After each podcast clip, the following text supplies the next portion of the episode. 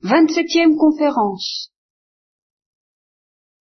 Aujourd'hui, pendant une ou deux, j'espère, instructions, je vais essayer de parler de l'esprit d'enfance et, comme d'habitude, vous êtes invités à ne pas penser que je change de sujet, mais que je traite toujours le même, euh, sous un angle à peine différent. Je vois deux notes dans l'esprit d'enfance, et c'est son mystère de comporter deux notes qui semblent non pas opposées, bien sûr. Nous sentons même tout de suite qu'elles se fondent très bien l'une dans l'autre.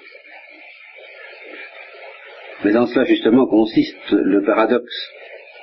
C'est que ce sont tout de même deux notes dont l'une est rigoureusement le propre de Dieu et dont l'autre est rigoureusement le propre de la créature. Que deux attitudes qui, l'une est divine et l'autre porte essentiellement la marque de la créature, puissent se fondre dans une attitude aussi simple que celle de l'esprit d'enfance, et que d'entrée de jeu elles nous paraissent si voisines l'un de l'autre, c'est déjà un grand mystère. Je m'explique. Ce qu'il y a de divin dans l'esprit d'enfance, c'est l'esprit de filiation. Or, l'esprit de filiation, c'est quelque chose de trinitaire. C'est une note qui est propre au Fils éternel, au Verbe éternel. Prendre à l'égard du Père l'attitude du Fils, ce n'est pas prendre une attitude de créature à l'égard du Créateur, c'est prendre une attitude trinitaire. Quand le Christ dit à ses disciples, je, je, je remonte vers mon Père et votre Père, par là, il se définit comme fils de Dieu, mais lui est fils de Dieu à égalité. Nous, nous sommes fils adoptifs et sans égalité, ça, nous allons y revenir. Mais enfin, dans la mesure où nous sommes invités à adopter l'attitude de fils, sommes invités à adopter une attitude trinitaire qui de soi nous met à égalité avec le Père, puisque le Fils est égal au Père. Alors, qu'est-ce que ça comporte comme retentissement dans notre psychologie concrète? Eh bien, ça comporte au fond ce que j'ai appelé euh, déjà, euh, il y a quelque temps, la certitude d'être aimé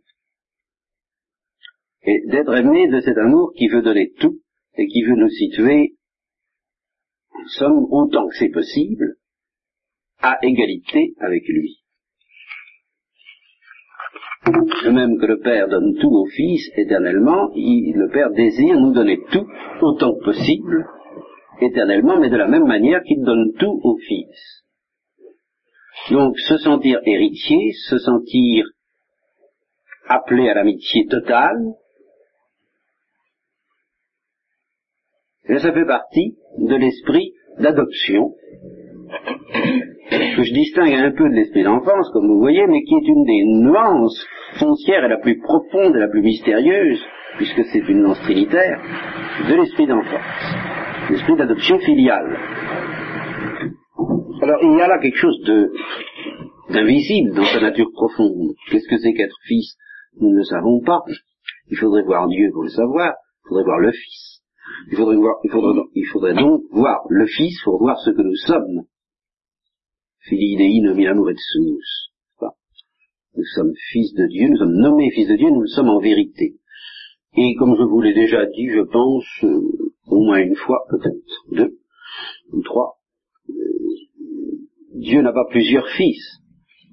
Il n'a qu'un fils, et par conséquent nous ne sommes pas des fils de surcroît, nous sommes le fils le fils en participation, le fils euh, en miniature si vous voulez, quoi, j'aime pas beaucoup ce mot-là, n'est-ce pas, le fils en petit, alors nous verrons que ça c'est une nuance fondamentale concernant les d'enfance, mais enfin nous sommes le fils éternel. Et ça je le signalais déjà quand je vous parlais de l'amour de Dieu pour nous. Encore que je ne vous avais pas, j'ai pas eu le temps de vous livrer le dernier mot sur ce mystère de l'amour de Dieu pour nous, Et je vous avoue que pour vous livrer ce dernier mot, il faut passer par euh, le petit trou de la théologie dans lequel nous sommes embarqués la dernière fois. je ne sais pas dans combien de mois ou d'années, j'aurai le temps de vous expliquer ce que j'appelle l'amour pour l'interlocuteur. Ce sera très long. Enfin, je vous montre tout de suite où on va. Je vous expliquerai qu'il y a l'amour pour le bien, l'amour dont on aime le bien, parce qu'il est le bien, amour qui est l'amour dont Dieu s'aime et l'amour dont nous aimons Dieu, parce qu'il est la source infinie de, du bien, et qu'il mérite d'être aimé infiniment en tant que bien. Il y a l'amour pour le bénéficiaire, qui est l'amour dont Dieu s'aime lui-même en tant que Dieu, si j'ose dire, profite de Dieu. À tout. Il n'y a pas de mot correct pour traduire ça en français. Jouir de Dieu, ça, c'est, c'est pas assez purifié, si je peux dire, assez spirituel pour convenir à Dieu. Faut l'aspect par où Dieu savoure Dieu, quoi. À ce point de vue-là, Dieu étant heureux que euh, le Père, le Fils et Saint-Esprit savourent Dieu, aime le Père, le Fils et le Saint-Esprit comme bénéficiaires de Dieu. Et c'est de cet amour dont Dieu nous aime aussi. Il nous aime comme bénéficiaires. Et pendant des années, j'en suis resté là. Bien, je montrais que Dieu fait tout par amour pour nous comme bénéficiaires. Et que nous, nous devons aimer Dieu comme le bien, et comme premier bénéficiaire, mais qu'en même temps que nous aimons Dieu comme le bien et comme premier bénéficiaire, nous nous aimons aussi comme bénéficiaires associés et subordonnés. Bon, tout ça je l'ai dit. Si je ne l'ai pas dit à vous, je dis à d'autres, ça, ça revient donc au même. Alors,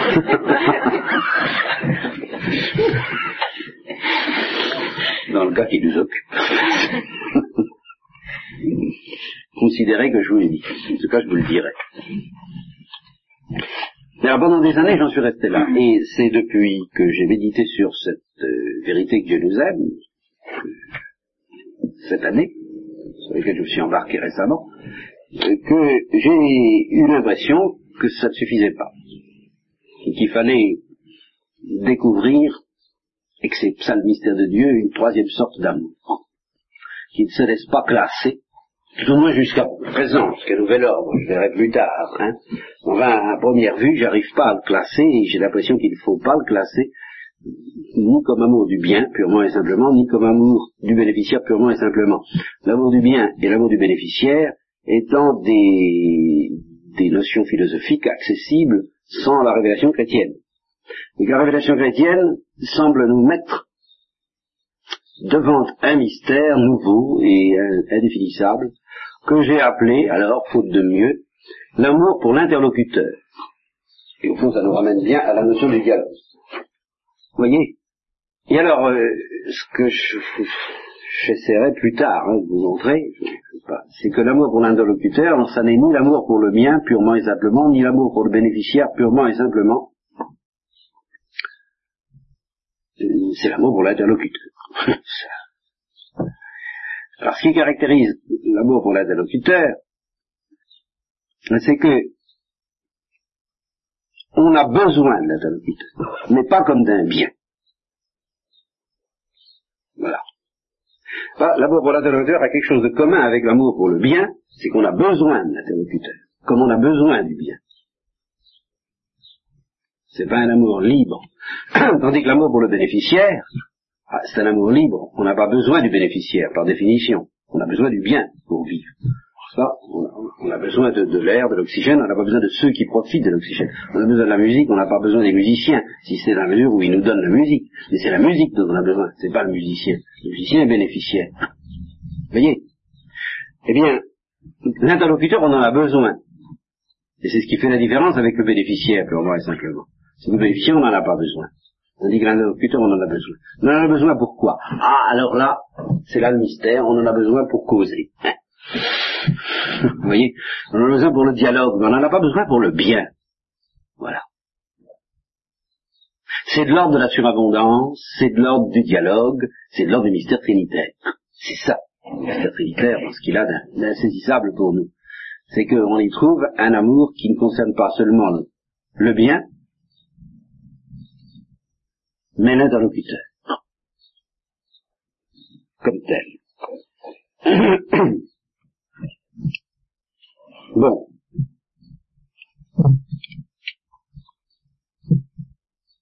Eh bien, quand on a découvert que nous sommes aimés de Dieu, justement, voyez, mystère trinitaire, Dieu ne s'aime pas seulement comme bien, il s'aime comme interlocuteur. Retentissement de ce mystère trinitaire sur nos relations avec Dieu et sur le mystère de la création. Dieu nous aime pas seulement comme bénéficiaires, mais aussi comme interlocuteurs. Et tout le mystère de la grâce, c'est que nous soyons associés au dialogue trinitaire. Et qu'à partir du moment où Dieu décide de nous associer au dialogue trinitaire, il a besoin de nous, non pas comme d'un bien, bien sûr, non pas comme d'un bénéficiaire, parce que par définition on n'a jamais besoin d'un bénéficiaire, mais comme interlocuteur. Étant donné qu'il a décidé, ce qui peut se dire de manière extrêmement simple, étant donné qu'il a décidé de causer avec nous, de dialoguer avec nous d'un dialogue d'amour, eh bien, pour dialoguer avec nous, il a besoin de nous, puisqu'il est ça. Il ne peut pas dialoguer avec nous sans nous. Ça, c'est, il n'y a rien à faire. Voilà. Et c'est ça que veut dire qu'il nous aime. Et c'est ça que ça veut dire qu'il nous cherche. Et c'est pour ça qu'il a accepté le mystère de la rédemption. C'est pour ça aussi qu'il accepte que tout marche mal dans le monde, parce qu'il préfère que tout marche mal plutôt que de renoncer à ce dialogue avec nous. Je crois que c'est un amour très redoutable. Parce que quand on veut parler avec quelqu'un, on ne désire pas seulement qu'il soit bien vêtu, bien nourri, qu'il soit content, qu'il vaille bien pour lui, cet amour de bienveillance dont j'ai parlé après, euh, après le Dioris, je vous en ai parlé tout à l'heure, ce problème de la souffrance, n'est-ce pas? Je ne pas parlé. Sans, oui, mais pour le tactique du diable, mais je vous en ai pas parlé pour le problème de la souffrance. Ah oui, je vous ai pas dit grand-chose à ce sujet-là. Il dit que l'amour de bienveillance qu'on prête à Dieu pour nous est un amour qui implique une, certaine indifférence fondamentale. Justement parce que c'est un amour uniquement pour le bénéficiaire c'est ce que nous souhaiterions, je vous l'ai tout de même dit ça, c'est un grand-père, ça, et non pas un père. C'est ça. Eh bien, c'est la différence entre l'amour pour le bénéficiaire, c'est un amour de grand-père qui désire que tout se passe bien selon comme ils veulent, quoi, enfin. Hein. Euh, mais si s'ils ne sont pas à notre niveau, ben tant pis. S'ils ne bénéficient pas de notre bonheur, eh ben tant pis. Pourvu qu'ils soient contents, eux. Tandis que l'amour pour l'interlocuteur ne tolère pas cela quitte à faire souffrir le futur interlocuteur, on veut l'amener dans un état où il soit capable de partager notre banquet. C'est l'histoire de l'invitation au banquet. Vous voyez? Hein? C'est ça la filiation. Alors, la, note filiale de l'esprit d'enfance, c'est cette note d'audace qui vient de ce qu'on a découvert à quel point Dieu nous aime. À quel point il veut nous donner tout. C'est cette découverte que fait l'âme une fois purifiée, et non pas Saint Jean de la Croix, cette espèce d'humilité dans laquelle Dieu se place en face d'une âme purifiée pour lui donner tous, pour être à son service, n'est-ce pas? Heureux le serviteur qui ouvrira quand son maître rentrera. Je vous dis que le maître se scindra et le servira. C'est cette attitude par laquelle Dieu est prêt à nous servir, et à nous servir tout, et à nous donner tout, et à prévenir nos moindres désirs, il nous a donné plus qu'on en demande. Enfin, euh, vous voyez, c'est un instinct de combler, mais de combler presque humblement celui qu'on aime. Pas? Ayant réalisé cela, le Fils a l'audace du Fils. L'audace de se sentir chez lui, chez le Père. Audace qui est évidemment d'abord l'audace du Fils dans la Trinité, mais qui est aussi l'audace des enfants de Dieu, dans la mesure où ils se sentent fils adoptifs. Ce qui se traduit dans certains cas par des attitudes un peu déconcertantes de la part de certains saints ou de certaines saintes. Je pense par exemple à Catherine de Sienne, euh, demandant le, le, salut immédiat de ce jeune criminel, je crois, qui était condamné à mort, et qu'elle avait assisté à ces derniers moments, juste avant qu'on lui coupe la tête, je crois. Et qui a carrément dit à Dieu, je veux. Je veux. Qu'il soit immédiatement à, demi au ciel et qu'elle a vu disparaître, parce qu'elle était dans l'obscurité de la foi, elle, elle, a vu son âme disparaître dans la Trinité. Voilà cette audace avec laquelle elle sent qu'elle a le droit de parler à Dieu de cette manière-là, parce qu'elle est fille.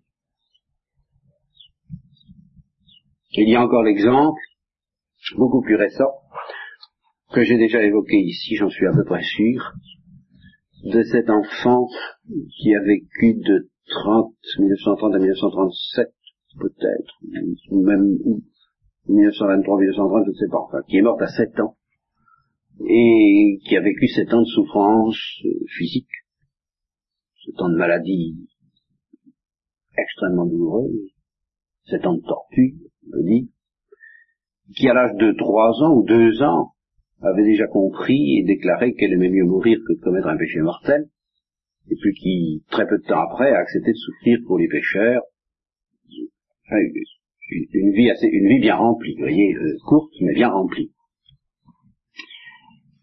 Et alors ce point extrêmement mystérieux, je ne sais pas qui a vu cela, si c'est elle ou si c'est quelqu'un d'autre, enfin, quelqu'un a vu que elle devait mourir six mois plus tard, selon, selon quoi? Selon certaines dispositions. Vraiment, le mystère de la providence de Dieu qui, accepte, qui comporte d'être modifié apparemment par l'intervention de certains prophètes, certaines âmes. Enfin, normalement, elle aurait dû mourir six mois plus tard et souffrir probablement encore six mois. Et euh, quelqu'un a vu Thérèse de l'Enfant Jésus euh, dire ça suffit. Et alors elle est morte. Et on a été un peu effaré de ce pouvoir. Thérèse de l'Enfant Jésus. Qui a dit ça suffit sous la mesure du Saint-Esprit, n'est-ce pas? C'est là où vraiment c'est le mystère de Dieu. Je, vais d'ailleurs y venir à cette espèce de dédoublement des aspects de Dieu. Selon une certaine ligne, Dieu avait aurait eu l'intention de lui demander six mois de plus, et selon une autre ligne, et il s'est incliné devant la volonté de Thérèse. Voilà. Alors, s'il s'incline devant la volonté de Thérèse, vous pensez que qui, d'ailleurs s'était incliné pendant sept ans devant la sienne, je vous ferai remarquer.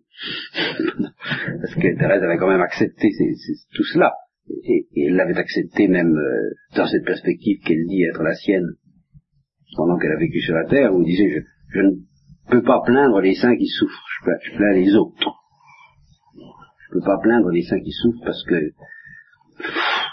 je vois tellement le, trésor qui, qui, récolte que ceux-là, je ne peux, pas les plaindre. Je, je, peux avoir de la compassion. Euh, compassion, c'est différent. Compassion, c'est de souffrir avec. Hein, c'est très différent. Mais plaindre, c'est regretter, c'est dire oh vraiment pas de chance. Ça. Alors elle dit bah, pour ceux qui n'ont pas la foi, pour ceux qui perdent leur temps, qui n'ont pas la charité, qui, pour qui ces souffrances sont perdues en somme, qui perdent leur souffrance, là je les plains. Oui vraiment, pour cela je les plains. Les autres je peux pas. Donc elle était bien, elle, elle avait bien capitulé elle aussi, dans les, elle avait bien accepté les perspectives de Dieu, elle. Mais elle les avait tellement acceptées qu'elle était arrivée à égalité. Voilà. À être fille, et que Dieu a son tour accepté les perspectives et que ce n'est pas de la littérature quand Dieu dit à quelqu'un je ferai tout ce que tu voudras si tu fais tout ce que je veux. Alors, la tentation, je vous l'ai déjà dit aussi ça, de dire oh ben, euh, bah, malin, n'importe qui peut en dire autant, oui, mais non, il y a là un abîme de délicatesse d'amour qui échappe à notre grossièreté. Et Dieu est vraiment au service de ceux qui ont accepté de dialoguer avec lui. Voilà d'accepter de subir toutes les transformations physiques et chimiques requises pour pouvoir euh, être de son pays, de sa famille, de sa famille, sans strict. Voilà ce que j'appelle l'esprit filial. C'est l'esprit de quelqu'un qui se sent chez lui, auprès du Père. Incontestablement, l'esprit d'enfance comporte une autre note qui, elle, est étrangère au Fils, que le Fils ne connaît pas. Le Fils est à égalité avec le Père, et la créature est infiniment distante de Dieu. Alors qu'est-ce que ça devient, ça, dans l'esprit d'enfance? Est-ce que ça vient tempérer l'audace? Voilà. Voilà où nous approchons des, des abîmes spirituels, des grandes difficultés. Est-ce que cette euh, conscience de ne pas être malgré tout ontologiquement à égalité avec le Père, de ne pas être égal au Père, vient tempérer l'audace de l'adoption filiale. Alors, on, serait tenté de dire, eh bien voilà, c'est un petit peu comme ça au ciel, on s'approche sans crainte, mais enfin, tout de même, en n'étant pas trop rassuré. Vous voyez, en, y allant avec une, enfin qu'un petit peu moins d'audace, vous voyez, c'est tout de même une diminution de l'audace. Est-ce que ce ne serait pas ça, l'esprit d'enfance, et est-ce que la permanence du don de crainte au ciel ne vient pas nous suggérer que ce serait ça? Voilà. Ce que, à première vue, il semble qu'il faudrait dire. Et toute la difficulté et toute la saveur de l'esprit d'enfance consiste à comprendre que c'est pas ça. Alors, toujours dans la même perspective un peu grossière d'un philosophe ou d'un théologien qui ne comprendrait pas très bien, alors, si l'esprit d'enfance ne vient pas atténuer l'audace filiale, c'est que l'esprit d'enfance ne prend pas une telle conscience que ça de n'être qu'une créature. Vous voyez, euh, il faudrait savoir ce que vous voulez, enfin dire. Hein, si c'est si l'audace filiale n'est pas chimiquement pure, si la conscience d'être pauvre, d'être rien vient s'y mêler, normalement elle devrait atténuer l'audace. Vous me dites que ça ne l'atténue pas. Alors c'est que l'audace atténue la conscience d'une créature. Vous comprenez Voilà comment on raisonne en, gros, quoi, bien vu, dans l'abstrait, avec la logique. Alors je dis, eh bien, non. L'audace filiale n'atténue pas la conscience d'être une créature. Et même elle la renforce. Et alors nous arrivons au paradoxe en question. La conscience d'être créature renforce l'audace filiale, si j'ose dire, et l'audace filiale renforce la conscience d'être une créature, et c'est ça l'esprit d'enfance. Mais alors comment est-ce que ça s'arrange, ces deux choses-là? Comment est-ce que ces deux choses-là s'arrangent pour se renforcer au lieu de se diminuer? Voilà tout le secret de l'esprit d'enfance. Comment l'audace filiale vient-elle nous plonger plus profondément que jamais dans la conscience de n'être rien, d'être pauvre, d'être petit, et comment la conscience de n'être rien, d'être pauvre, d'être petit, vient-elle renforcer l'audace Alors, la réponse est extrêmement simple, c'est une notion clé et très concrète, alors celle-là, très imagée même, très imaginable, c'est la notion de refus.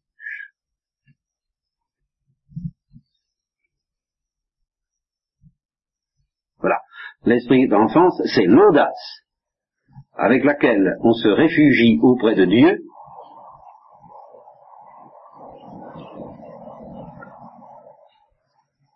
pour se protéger de la distance qui nous sépare de Dieu.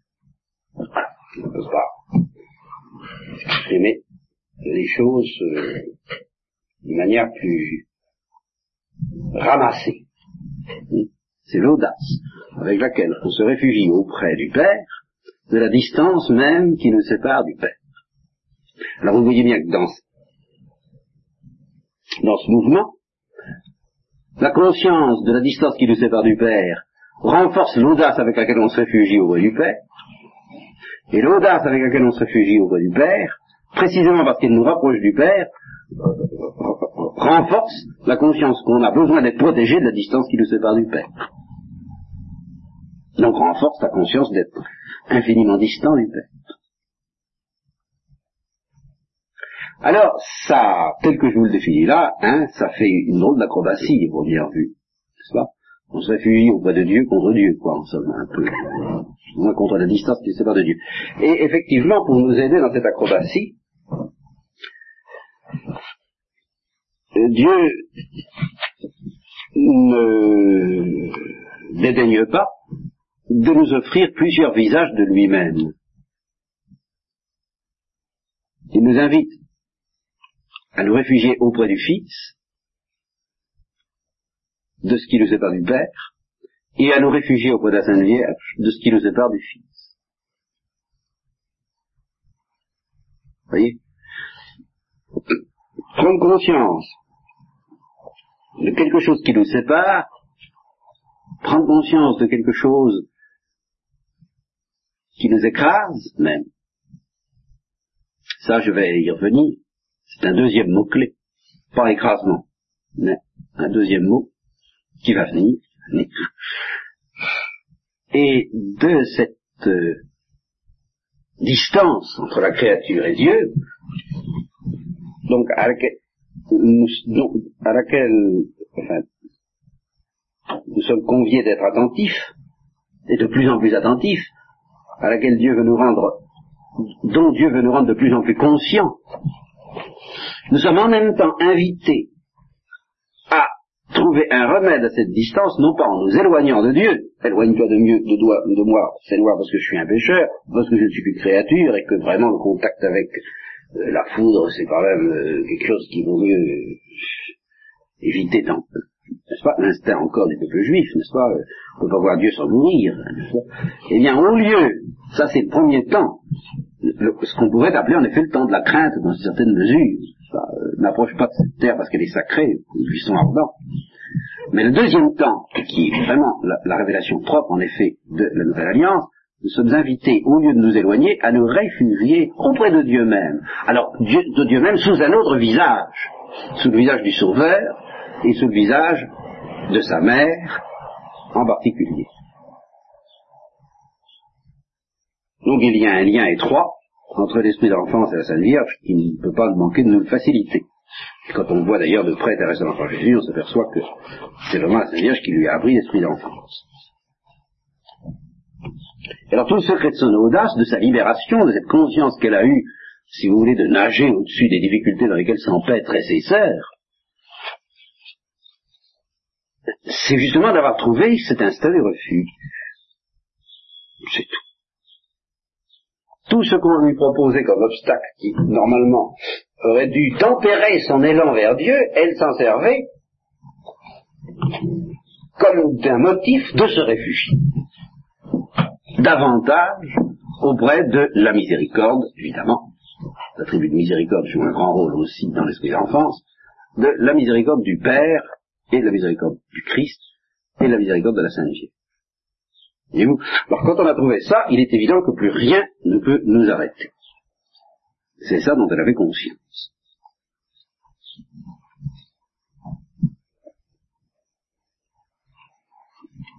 Ça suppose, cela, ça suppose, bien entendu, que la grâce nous donne un sens de notre adoption filiale, ça va de soi, et encore une fois, c'est pour nous y aider que précisément Dieu nous offre le visage de la Sainte Vierge. Bon. Nous aider à prendre conscience d'être aimé paternellement et maternellement, avec cet instinct qu'un père et une mère a normalement de donner tout à son enfant et de le mettre autant que possible à égalité avec eux. Mais ça suppose aussi une prise de conscience très profonde, d'après ce que vous voyez là, de cette distance entre la créature et Dieu. Voilà. En quoi consiste cette prise de conscience, concrètement? Ça, théoriquement, bah, ça consiste à dire Dieu est tout, la créature n'est rien. Ça consiste à dire Dieu est pur, Dieu est trois fois saint, et moi je suis impur, je suis souillé, je suis pécheur. Bon. Alors évidemment, il y aurait un moyen, il y a un moyen théorique d'obtenir cette conscience et de s'asseoir euh, sur le trottoir, et puis de se répéter, je suis poussière, je suis pêcheur, je suis pêcheur, je suis poussière. Bon, bon, ça donne ce que ça peut donner.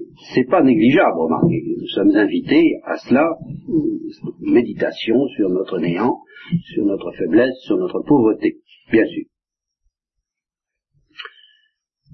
Mais le moyen le plus profond, c'est là où nous entrons justement dans les, dans les mystères, dans les abîmes, le moyen le plus profond pour découvrir ce que nous sommes et la distance qui nous sépare de Dieu, et j'arrive toujours à mes paradoxes, c'est de nous rapprocher de Dieu. Concrètement, réellement. Ça peut se faire d'ailleurs de deux manières, une manière présomptueuse et une manière droite. La manière présomptueuse, bah, consiste à essayer de s'emparer, plus ou moins, de la grâce divine, de la réalité divine, de l'amour de Dieu. Et à son tour, elle peut comporter deux, deux aspects. Il y a une présomption pas dangereuse, celle qui consiste plus ou moins à substituer l'idée qu'on se fait de Dieu et de la grâce à la réalité de Dieu et de la grâce, à la réalité du puissant. Alors ça, euh, c'est évidemment très très inefficace. C'est, ça laisse l'âme dans une illusion complète. C'est un peu l'illusion pélagienne. Je vais y arriver, quoi. Et on n'arrive à rien du tout. Mais ce n'est pas trop dangereux. La deuxième, qui est apparemment plus dangereuse, mais au fond qui, vaut peut-être mieux, consiste à se rapprocher réellement de la grâce par ses propres moyens. Alors le résultat, eh bien le résultat, c'est un court-circuit.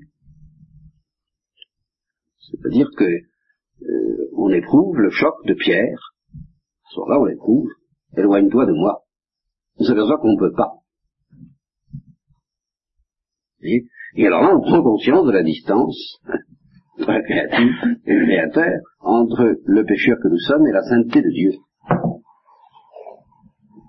Et cet événement n'est pas illusoire dans l'histoire des, des âmes et dans l'histoire même des saints. Il y a certainement des saints qui ont dû tenter l'ascension un petit peu trop, bah, commencer par Pierre, si vous voulez, qui après avoir dit éloigne-toi de moi parce que je suis un pécheur, n'a pas pris tout à fait les mêmes précautions ensuite, et a été obligé de, de se heurter, en somme, à la transcendance de l'amour, et d'être embarqué dans un tourbillon tellement effroyable qu'il ne savait plus où il était, qu'il a renié son maître. Faut pas vous imaginez ce qui est arrivé à Pierre, et c'est paradoxal ce que je dis, mais d'une certaine manière, je crois qu'on peut le dire, ça vient de ce qui s'est approché de Dieu imprudemment. Parce que quand on, c'est comme quelqu'un qui va au désert, quoi. Quelqu'un qui va au désert, il trouvera Dieu, il trouvera le démon. C'est sûr.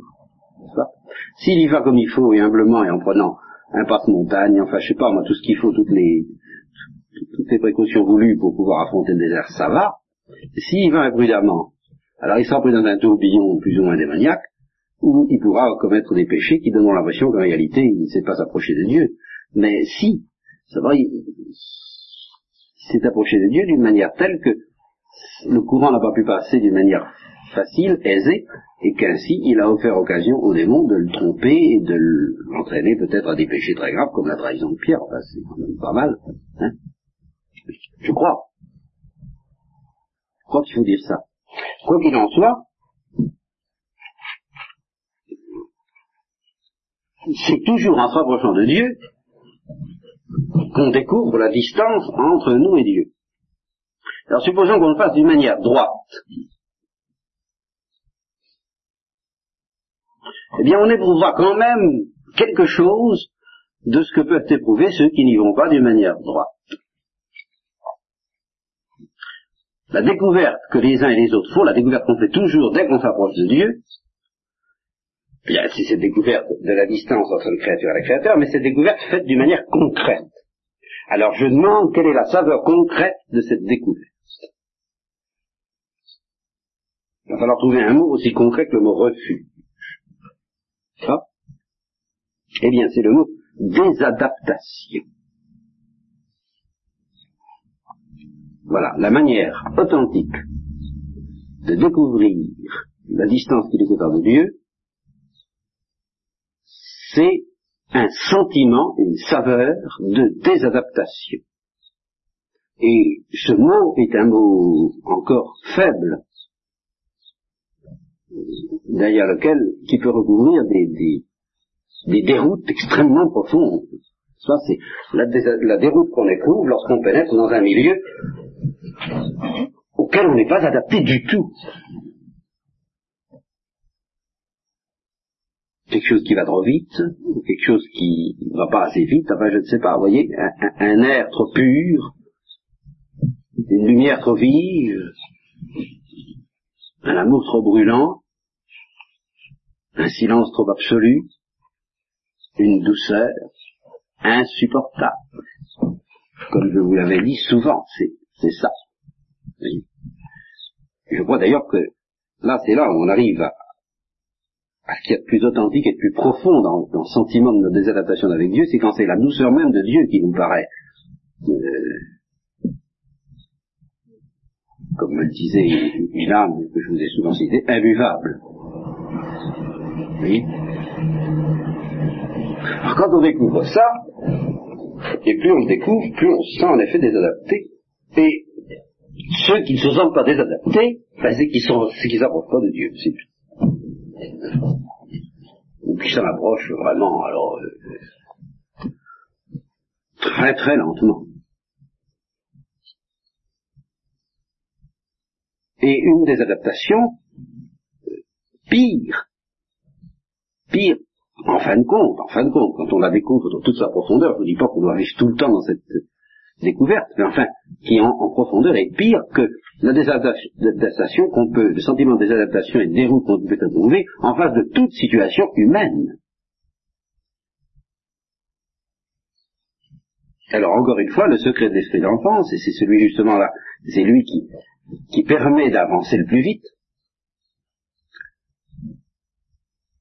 c'est qu'on trouve, pas devant le sentiment de désadaptation, en effet, il y a deux, il y a, deux mouvements possibles quand on se trouve dans un, dans un lieu qui nous, qui nous fait peur ou qui, qui nous déroute, quand on, débouche dans un pays effrayant, quoi, enfin, effrayant par son caractère insolite.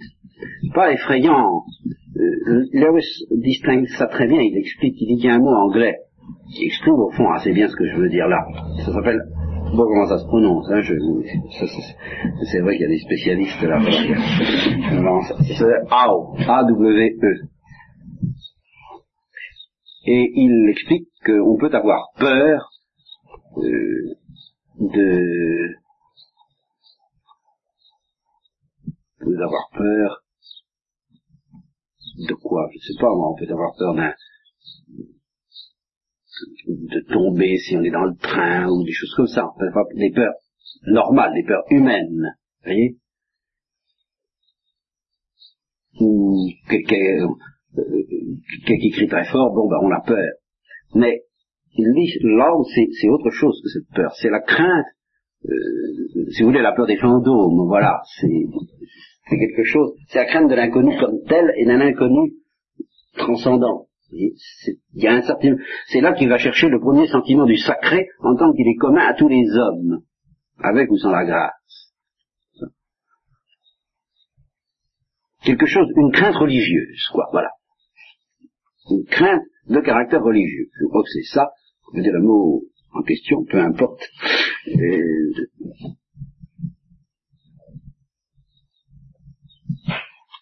Eh bien, cet effroi devant le sacré, devant le surnaturel, devant ce qui nous dépasse trop. Cet effroi peut engendrer deux mouvements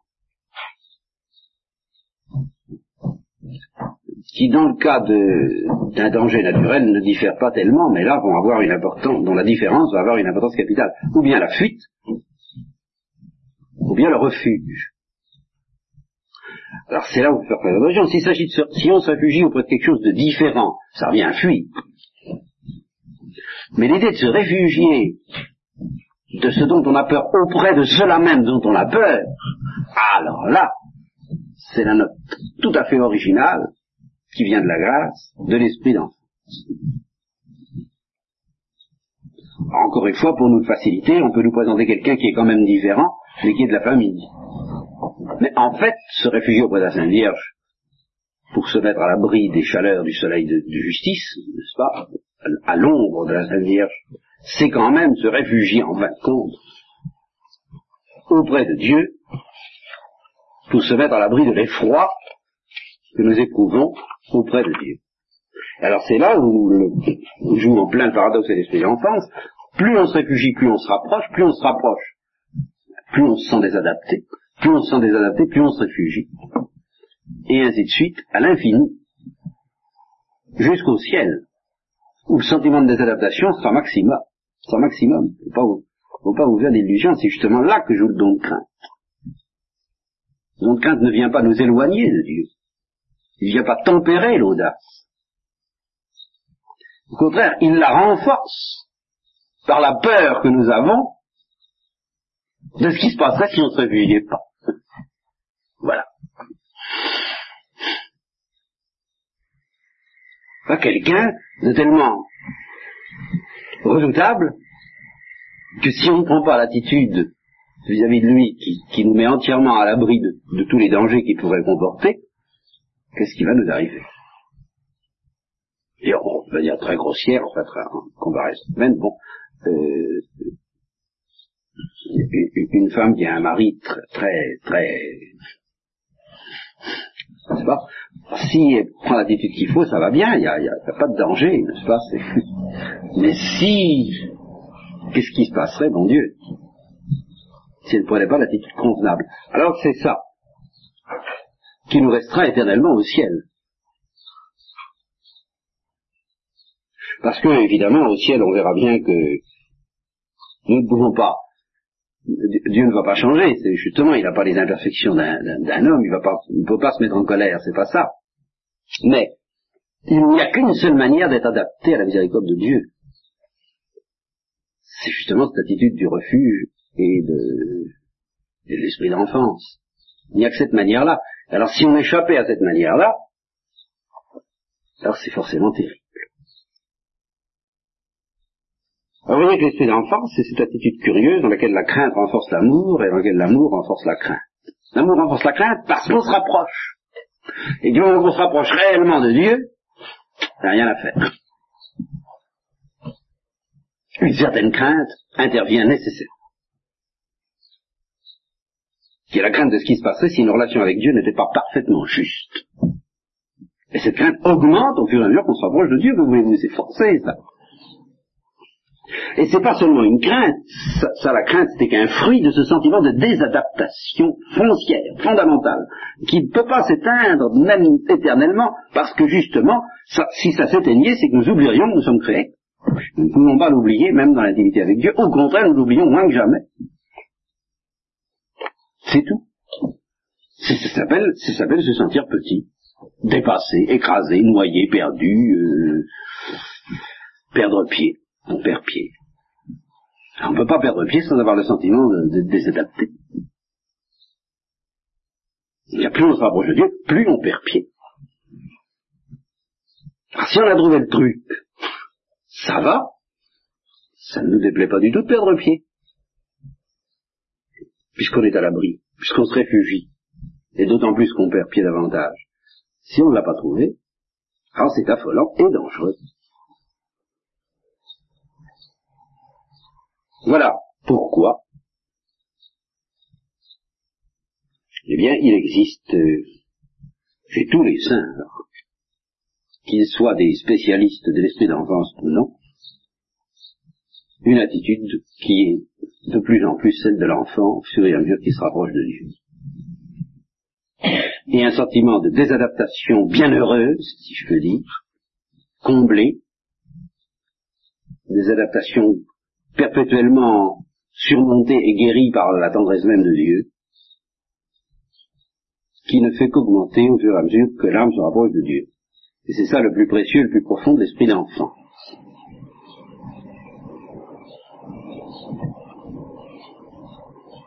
Et alors ici,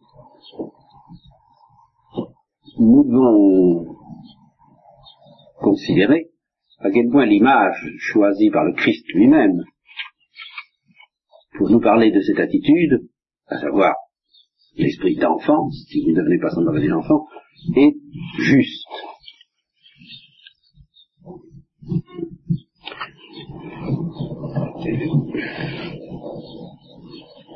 J'avoue que je serais, content, justement peut-être j'en trouverai peut-être des traces dans Thérèse d'enfant Jésus. J'en ai pas trouvé beaucoup jusqu'à présent chez les pères de l'Église qui ont parlé de l'esprit d'enfance. J'ai trouvé une explication de cette note.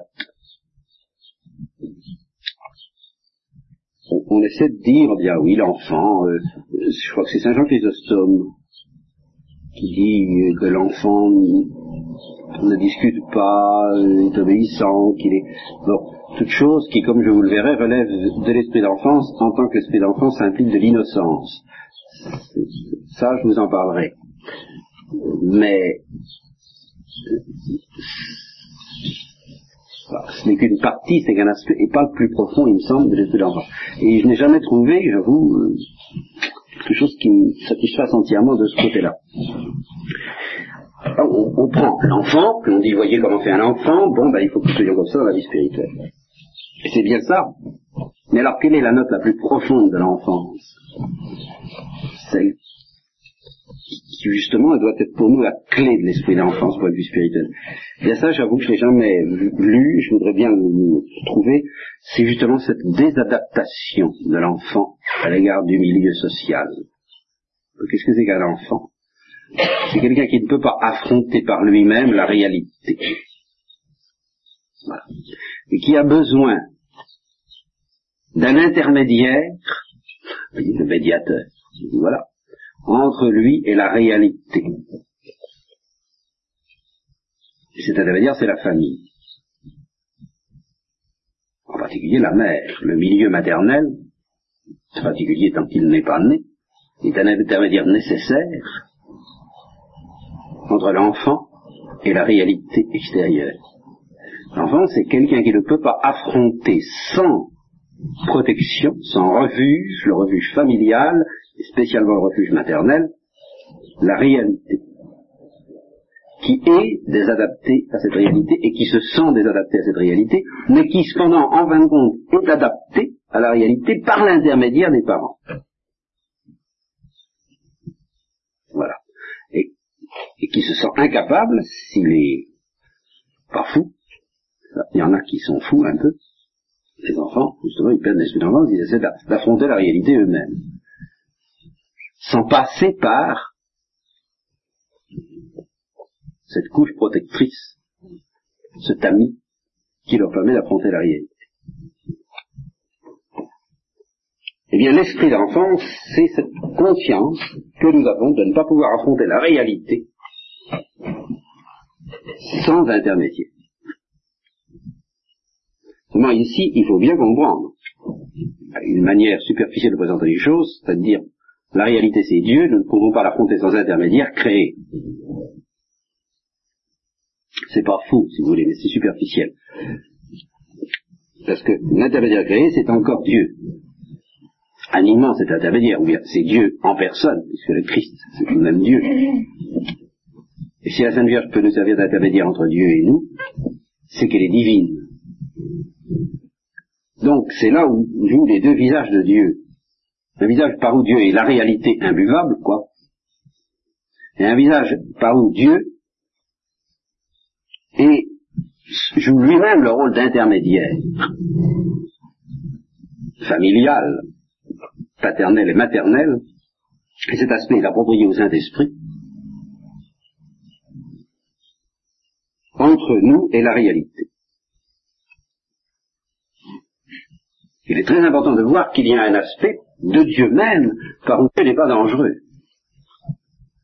En quoi nous n'en sortirions pas? Par où Dieu est celui-là même auprès de qui nous devons nous réfugier euh, à travers le visage du Christ, à travers le visage de la Sainte Vierge, mais en fin de compte tout de même Dieu.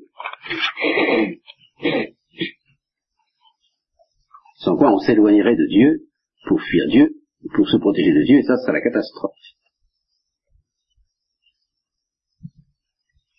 Alors, pour conclure, et pour ouvrir la porte à la conférence de ce soir, l'esprit d'enfance comporte la prise de conscience progressive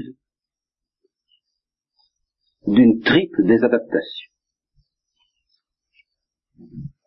Progressive, c'est pas tout à fait exact. Disons la prise de conscience d'une triple désadaptation. Premièrement, des adaptations par rapport à Dieu même. Et alors là, oui, cette prise de conscience est progressive. Et son sommet sera au ciel. Où l'instinct du refuge et, de l'audace consécutive à cet instinct battra son plein, sera elle-même au maximum.